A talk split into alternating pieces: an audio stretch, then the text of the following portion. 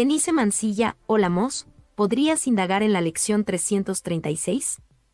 ¿Podrías dar un ejemplo de cómo se comparten los pensamientos? Es decir, que lo cuyo pienso, mi hermano lo siente. 336. Vamos a ver qué nos dice para entrar en contexto, porque ya sabes que un texto sin contexto es como una papa sin capsup. Tenemos que ver el contexto. Dice, el perdón me enseña que todas las mentes están unidas. El perdón es el medio. La percepción termina con el perdón, el conocimiento se restituye cuando la percepción primero se modifica y luego se desvanece. El perdón elimina distorsiones. El perdón revela el altar a la verdad. Ahí se restaura la paz interior. Y luego viene la oración, que en la quietud del perdón elimine mis sueños de separación y de pecado, y que pueda entonces, Padre, mirar en mi interior y descubrir que tu promesa de que en mí no hay pecado es verdad, que tu palabra permanece inalterada en mi mente y que tu amor reside todavía en mi corazón. Y la pregunta que tú me haces es la siguiente. Un ejemplo de cómo se comparten los pensamientos pero vamos a ver. Es decir, que lo que yo pienso mi hermano lo siente.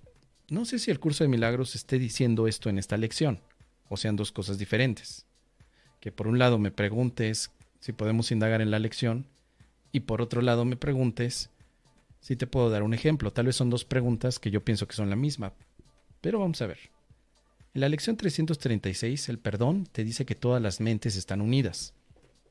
¿Qué significa eso? ¿Qué quiere decir? Que aquello que piensas no es privado. Si las mentes están unidas y en la mente lo que cruzan son pensamientos, entonces de alguna manera el perdón quita la barrera que habíamos puesto nosotros a la privacidad mental.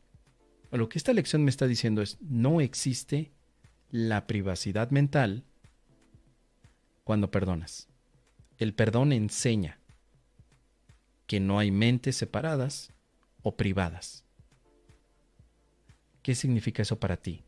¿Estás dispuesta a que todos podamos tener conexión con tu mente? ¿Que todos sepamos, Denise, lo que tú estás pensando? ¿Te habías puesto a considerar que el curso de milagros a través del perdón hará que tu mente sea transparente y que todos podamos saber o pensar lo que tú estás pensando? Al menos es la teoría que se nos indica aquí. ¿Estarías dispuesta a eso?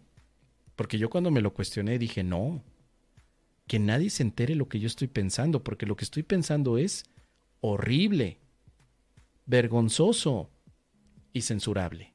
Entonces esta lección me está diciendo, agárrate mi rey, agárrate, porque cuando empieces a perdonar, te darás cuenta que no solo tu pensamiento lo habías querido privatizar, sino que también habías querido privatizar los pensamientos ajenos. Y en realidad son comunales. Así que esto me da todavía otra fase más de indagación, querida Denise, porque estoy indagando. ¿Puedo yo privatizar mis pensamientos o solamente he vivido en la ilusión de privatizarlos? ¿Qué tal si nunca fueron privados? ¿Qué tal si desde siempre, desde que yo era un chamaco, todo lo que yo pensaba no era mío, era nuestro? Pensé en el dolor, pero no era mi dolor, era nuestro pensamiento de dolor. ¿Estarías dispuesto entonces a dar el paso para suponer que todo lo que has pensado nunca fue tuyo, sino nuestro? nuestro, de todas las mentes, no solo de la tuya, ni la de él, ni la de ella, sino nuestras mentes, entonces realmente existe mi pensamiento contra tu pensamiento. ¿No será que nos estamos haciendo como el tío Lolo pensando que yo tengo mi pensamiento y tú tienes tu pensamiento? Y que en realidad lo único que hay son pensamientos que captamos en la mente? Entonces, cuando yo estoy pensando que mi vecino es horrible, ¿es mi pensamiento o es nuestro? Para pensar, ¿no? Para reflexionar. Porque por eso a mí me daba vergüenza que alguien pudiera ver en mi mente mis pensamientos porque pensé que eran míos y que nadie más los tenía. Pero cuando empiezo a perdonar me doy cuenta que no es mi pensamiento, sino que ese pensamiento, ¡pum!, me llega y luego lo quiero personalizar. Es decir, ese pensamiento lo piensa la mente o las mentes unidas. No lo pienso yo como ser humano. Yo no soy el que piensa. Moss no es el que tiene el pensamiento de que el vecino Archibaldo es un hijo de su mal dormir. No es Moss. Es la mente o todas las mentes que están pensando en lo mismo. Estamos indagando, querida amiga Denise. Porque me encanta divagar y confundir. Pero al menos me estoy basando en este punto. El perdón me enseña que todas las mentes están unidas. Y que entonces, si eso es cierto, los pensamientos en las mentes, si están unidas, están compartidas también en lo que piensan. Pero si el perdón es el medio que pone fin a la percepción, quiere decir que también entonces hay un pensamiento de final de la percepción. O sea, ya no solamente están los pensamientos de qué horrible es mi vecino, o por qué carajos yo no nací para amar y nadie nació para mí, sino que también hay otros pensamientos libres, libres, que me pueden llevar al final de la percepción. Dice por aquí Vicky Olivero, ¿Mos quiere decir que lo que pienso de ti lo pensamos todos? Sí. Y lo que yo pienso de ti lo pensamos todos, también. Y lo que no pienso de ti, tal vez nadie más lo piensa. Esto tiene una implicación importante porque si el cerebro no puede privatizar a los pensamientos, y ahora, ¿quién podrá defendernos? ¿Chapulín Colorado? O sea, esto me está llevando a divagar a que mi cerebro no es una caja que guarda pensamientos. No es la caja que privatiza los pensamientos. El cerebro será otra cosa menos el pensamiento privado. No lo es, al menos desde la visión del curso de milagros. Entonces, si yo tengo en este momento pensamientos de odio, realmente no son míos, son nuestros. Tanto como si yo tengo pensamientos de amor, no son míos, son nuestros. Ingesu. ¿Y ahora qué hago con eso? Pues la única cosa que puedo hacer es lo que el curso de milagros ofrece aquí como alternativa válida solamente piensa los pensamientos de amor. Los pensamientos de odio o los que no son de amor, los confrontas y los sustituyes. Y piensas únicamente los pensamientos de amor. Y entonces si tú tomas la decisión de, de qué pensar, eso implicaría a todas las mentes. Porque tú eres el que estaría tomando la decisión asumiéndote que eres la mente, no el cerebro soy la mente que elige pensar que somos el Hijo de Dios. San se acabó. No decido pensar otra cosa. Nada más. Y cuando veo entonces que mi vecino Archibaldo me dice, oye, Mos, yo pienso muy mal de mí, tengo que ser humilde y decir, tiene razón, nuestra mente sigue pensando cosas que no son ciertas. Pero, Archibaldo, le quiero decir a nuestra mente que piense otra cosa. Mente, piensa que somos inocentes. Y ya Archibaldo de pronto está, ah, ok, bueno, pues pensemos que somos inocentes. Y llega el mendigo de Herculano.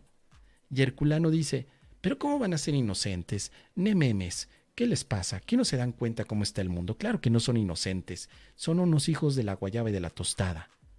Entonces ahí tenemos a Herculano, Archibaldo y yo que reconocer que la mente sigue todavía pensando en algo diferente al amor.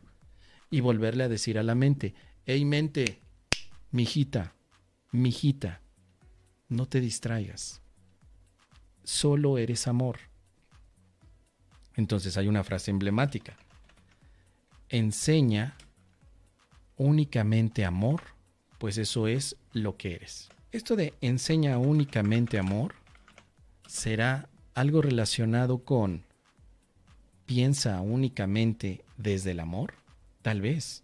Yo le di al reino únicamente amor porque creí que eso era lo que yo era. Este es un pensamiento de amor. Y esta pregunta tiene que ver con alguien que me hizo también otra acerca de todo es una idea. Es la pregunta que aparece con... ¿Con quién?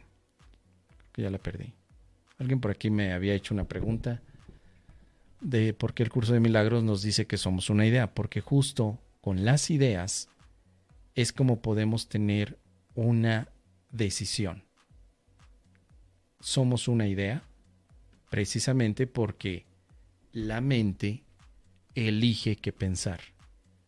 Pero si tú no tomas acción en qué pensar, la mente está replicando los pensamientos que se instalaron y que siguen activos. Por eso es que cuando tú piensas sin amor, es porque estás pensando automáticamente los pensamientos activos que la mente todavía tiene. Ahora, la expiación es el proceso mental diseñado para que aceptes únicamente el pensamiento de amor. Nada más. Por eso no tienes que practicar la alquimia mental como algunos quieren ver, porque no estás transformando pensamientos, estás eligiendo entre uno u otro. En la alquimia tienes un elemento que se transformará en otro, pero la base era un pensamiento o era un material, perdón, antes de pensamientos eran materiales que alterabas para verse de otra manera. En el curso de milagros no haces una alquimia mental, porque los pensamientos que no son amor son determinados pensamientos imaginados, ilusorios o pensamientos negacionistas. Así que los ves como tal y dices, no, este pensamiento es falso. Decido pensar el pensamiento bueno. Eso es expiación. Por eso no tienes que hacer nuevos pensamientos amorosos. Ya están hechos. Y están hechos porque tu mente pertenece a Dios y Dios solamente piensa en el amor. Pero los pensamientos que no son de amor los estás captando porque crees que son reales. Así que para concluir, lo único que tendrías que hacer es reconocer lo falso como falso, reconocer lo verdadero como verdadero y a partir de allí simplemente quedarte con la verdad. Por eso el silogismo base del curso de milagros sigue siendo nada real puede ser amenazado, nada irreal existe. En esto radica la paz de Dios.